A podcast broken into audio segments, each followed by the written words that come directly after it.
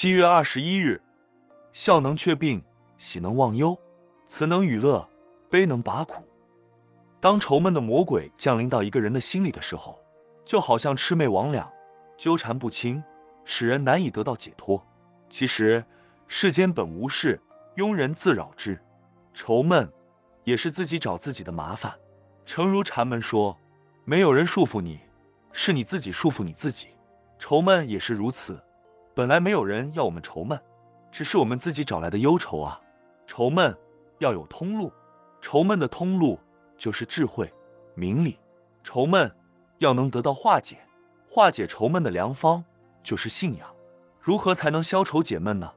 兹奉告各位：第一，提起乐观的性格；第二，想通事理的原委；第三，放开闲情的愁绪；第四，没有疑虑的性格。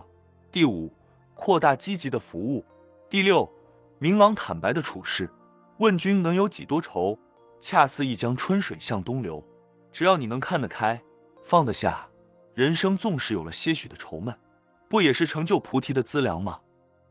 文思修，愁闷要能得到化解，化解愁闷的良方就是信仰。每日同一时段，与您相约有声书香。